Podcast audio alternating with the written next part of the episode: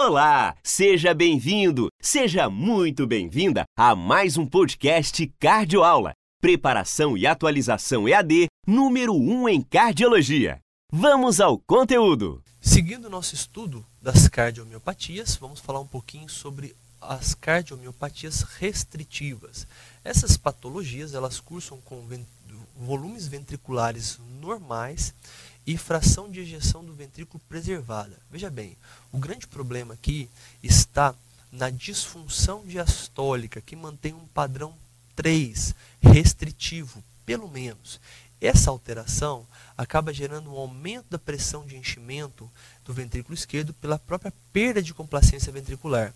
E isso aumenta a pressão de enchimento do átrio esquerdo, consequentemente uma grande dilatação atrial.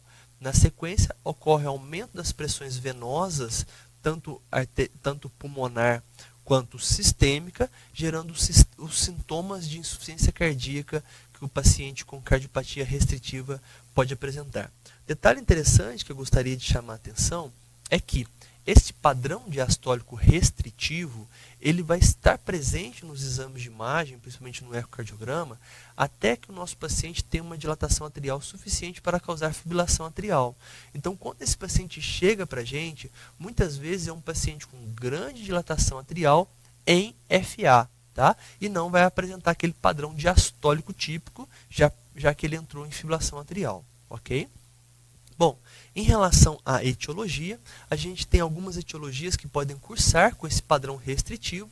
Entre elas, e as mais frequentes, nós temos a amiloidose, a endomiocardifibrose, que é uma patologia frequente em algumas regiões equatorianas, como África, Índia e a própria região das Américas, tá? a hemocromatose pelo depósito de ferro, sarcoidose e doença de Fabry são alguns exemplos de cardiomiopatia restritiva. A cardiomiopatia restritiva idiopática é uma doença rara que, quando presente, é, encontramos nos idosos. Tá? Tem um padrão restritivo de função diastólica, é sem nenhuma outra cardiopatia específica. Consequentemente, aumento biatrial com diâmetros cavitários ventriculares normais, fração de ejeção normal e a disfunção diastólica com aumento da pressão de enchimento do ventrículo, que é algo comum de todas as cardiomiopatias restritivas. O eletro muitas vezes vai mostrar um padrão de amplitude normal do QRS, o que fará o diagnóstico diferencial com amiloidose, como os senhores verão logo na frente. Tratamento dessa cardiopatia restritiva idiopática. Não tem um tratamento específico. O objetivo nosso é reduzir congestão sistêmica, reduzir congestão pulmonar e, nos casos selecionados, transplante cardíaco. Falaremos um pouquinho sobre amiloidose, que é um tipo de cardiomiopatia restritiva muito frequente na prática clínica e nas provas é, de concursos. Tá? Essa patologia ela é caracterizada por depósito de fibrilas amiloides que pode se localizar não só no coração, mas também no rim e no sistema nervoso central. Uma dica interessante de prova é que aqueles pacientes, aqueles casos clínicos relatados onde eu tenho alteração cardíaca com disfunção diastólica restritiva associado à doença renal, sempre pensar em amiloidose. É assim que o examinador gosta de perguntar sobre essa patologia. Tá? Bom, o acometimento cardíaco é por infiltração das fibras, o que acaba alterando a arquitetura do tecido miocárdico normal, consequentemente eu vou perder a complacência ventricular, eu vou fazer uma disfunção diastólica, aumento das pressões de enchimento do ventrículo esquerdo, o que acaba aumenta aumentando a pressão do átrio, dilatação atrial, fibrilação atrial, frequente nessa patologia, e sinais de insuficiência cardíaca, tanto congestão sistêmica quanto pulmonar, de acordo com o local de acometimento. Tá? Existe uma classificação da amiloidose e acreditem, isto é cobrado na prova de título. Tá? Onde eu tenho a amiloidose AL primária, que é muito frequente nos pacientes com mieloma múltiplo, com prognóstico reservado, geralmente sobrevida de dois anos. A amiloidose secundária, chamada de AA, associada a doenças inflamatórias como artrite reumatoide, uma sobrevida bem ampla, mais do que 10 anos. A familiar, conhecido como ATTR, que é associada à neuropatia periférica, com sobrevida de cerca de 7 a 10 anos, e a senil, que também tem um, um prognóstico aí intermediário entre elas. ok? Bom, paciente clinicamente se apresenta com sinais de fibrilação atrial pela própria dilatação atrial e suas complicações, como embolias, como palpitações, é, queixas de insuficiência cardíaca. Pode apresentar a síncope e pode ter também angina. Sintomas extracardíacos encontrados, como macroglossia, túnel do carpo, síndrome nefrótica, sangramento intestinal, hipotensão ortostática e a polineuropatia, principalmente a neuropatia autonômica. Tá? Eletrocardiograma é um exame complementar que nos ajuda bastante no diagnóstico da patologia amiloidose, tá? onde a gente tem uma diminuição da amplitude do QRS nas derivações periféricas, mantendo a amplitude normais nas derivações precordiais. Observe que neste exemplo nós temos ainda um sinal indireto de sobrecarga atrial, né, que é o sinal de espinhalose tranquese, e temos também uma progressão lenta do R de V1 a V4. Tá? São todos esses sinais é, frequentemente encontrados na cardiomiopatia restritiva tipo amiloidose. Lembra que eu falei logo atrás que na cardiomiopatia restritiva idiopática, o eletro não apresenta essa diminuição da amplitude do QRS nas periféricas. Ok? Ecocardiograma é um exame muito bom, muito útil no diagnóstico desse paciente. O que, que nós encontraremos lá? Ventrículo esquerdo com volumes normais e fração de ejeção preservada disfunção diastólica do tipo restritiva, com aumento da pressão de enchimento do ventrículo esquerdo, grandes dilatações atriais e disfunções das válvulas atrioventriculares, tanto de forma secundária como pela própria deposição da substância amiloide. Detalhe interessante em relação à amiloidose é que na espessura da parede miocárdica, a gente pode observar uma hiperrefringência, demonstrando exatamente o local de implantação, o local de infiltração dos depósitos amiloides, ok? Então, essa hiperrefringência no septo, na parede lateral do ventrículo esquerdo, é um dado interessante do ecocardiograma. Ressonância cardíaca, muito, muito útil no diagnóstico da amiloidose. Vai mostrar, além de dados já falados no eco, como ventrículo de tamanho normal, dilatação atrial, vai mostrar também é, um padrão de realce tardio subendocárdico, que não é frequente em outras patologias. Tá? E isso dá um, uma ideia muito grande de que essa alteração é típica da cardiopatia restritiva tipo amiloidose. Bom, em relação ao diagnóstico definitivo, ele é feito através da biópsia, onde eu vou observar o depósito amiloide. Essa biópsia é feita uma coloração chamada de vermelho congo pela birefringência verde à luz polarizada. Tá? Onde que essa biópsia pode ser realizada? Reto, gordura subcutânea, no próprio endocárdio do ventrículo direito, gengiva, medula óssea e rim.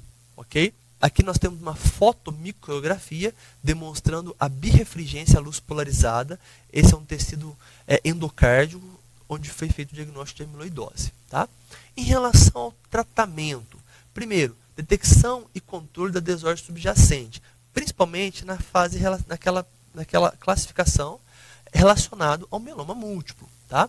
O transplante cardíaco naqueles pacientes com grande recidiva, com sintomas que não se, que se tornaram refratários. Detalhe interessante que já foi cobrado também em prova do TEC é o transplante hepático, que deve ser utilizado na forma familiar. Por quê? Porque existe uma proteína mutante produzida pelo fígado. Então, o tratamento da forma familiar seria o transplante hepático. Tá? Lembrar que a digoxina e o bloqueador de canal de cálcio devem ser evitados pela toxicidade da ligação com a proteína amiloide. Ok? Bom, Seguindo outra causa de cardiomiopatia restritiva, a endomiocardifibrose, que tem uma fisiopatologia interessante, onde a gente tem um envolvimento fibrótico do endo e miocárdico em áreas específicas, principalmente o ápice, a via de entrada e o aparato valvar dos ventrículos, tanto direito e esquerdo. Classicamente, eles poupam a via de saída do ventrículo certo? Isso vai gerar uma grande restrição ao enchimento ventricular e uma insuficiência cardíaca diastólica com padrão restritivo, aumento da pressão diastólica de enchimento, aumento da pressão no ato esquerdo, dilatação atrial, ou melhor, grandes dilatações atriais, fibrilação atrial, que está presente em cerca de 30% dos pacientes acometidos por endomiocárdio fibrose. Tá?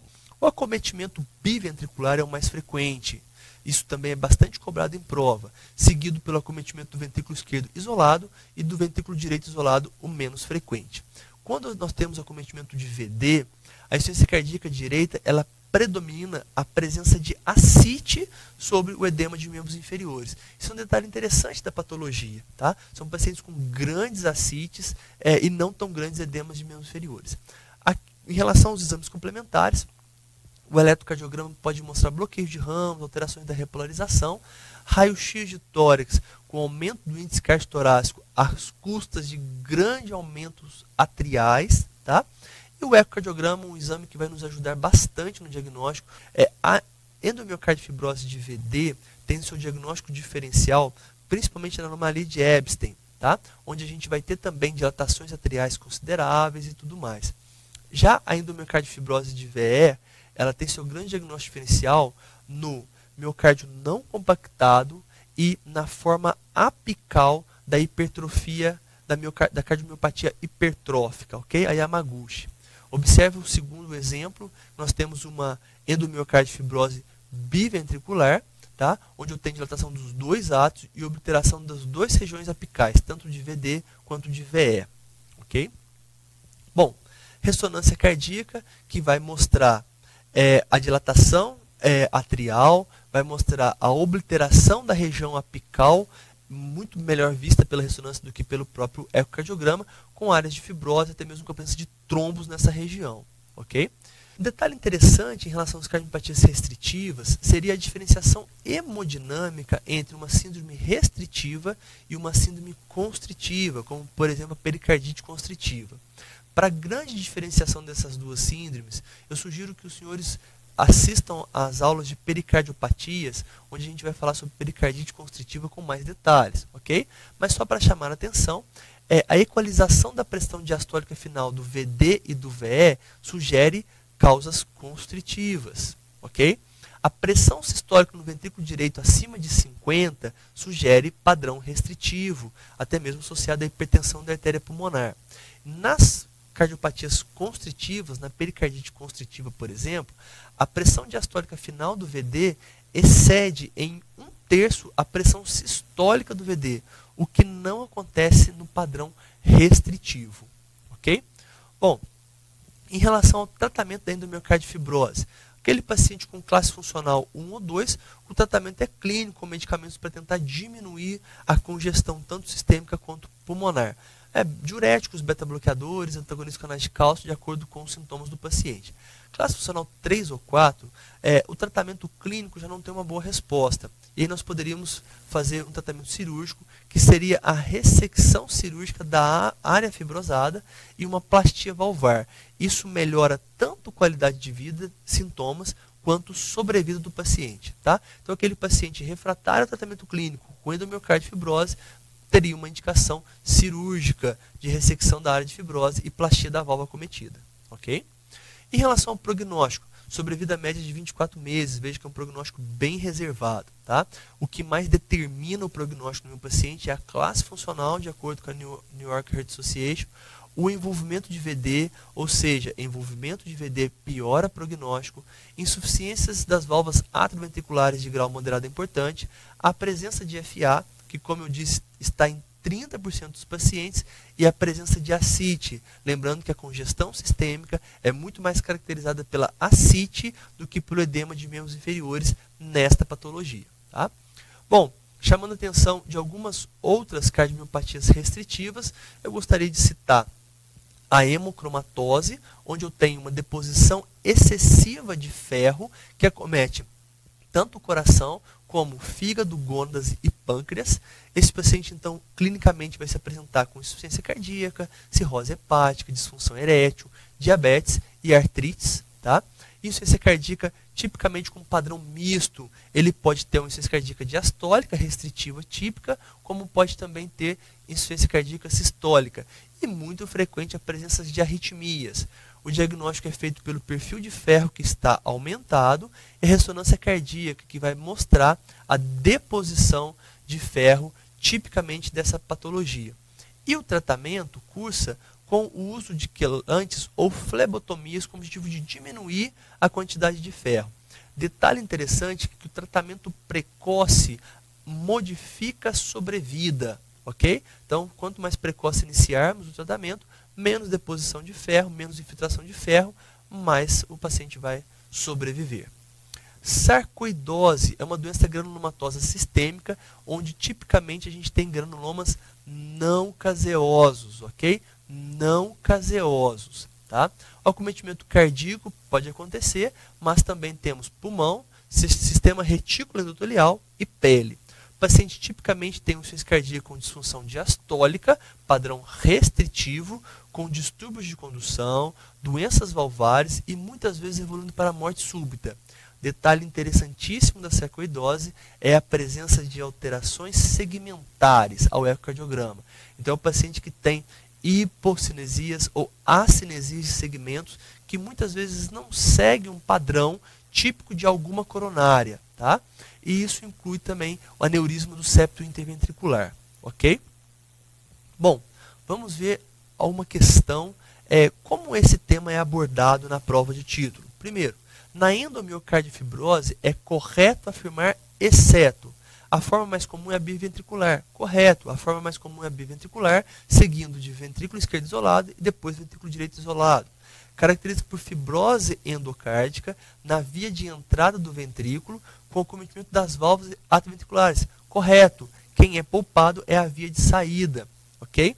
Embora mais comum na África, pode ser encontrado em outras regiões equatoriais. Sim, Índia, Brasil, Colômbia, Sri Lanka, sem dúvida. Quando um dos ventrículos é acometido isoladamente, o cometimento do VD é mais frequente. Olha que detalhe que ele quer saber. Não, o acometimento do VE é mais frequente do que do VD. Numa porcentagem muito pequena, porém, é mais frequente do VE. Gostaria de chamar a atenção que o acometimento do VD é esse fator prognóstico dessa patologia. E por sim, uma das características hemodinâmicas que a diferencia da pericardite é que, nas restrições, como é o caso da endomiocardiofibrose, a pressão sistólica do VD geralmente excede 50 milímetros. Sim, muitas vezes cursando com hipertensão da artéria pulmonar. Ok? Então, a alternativa D é a resposta correta. Bom, gente, muito obrigado pela atenção. Me coloco à disposição caso tenha alguma dúvidas e vamos lá para as nossas próximas aulas. Um abraço. Obrigado por ouvir. Vai fazer prova do TEC, da SBC ou concursos de cardiologia? Baixe materiais gratuitos no link Materiais, dentro do site cardioaula.com.br.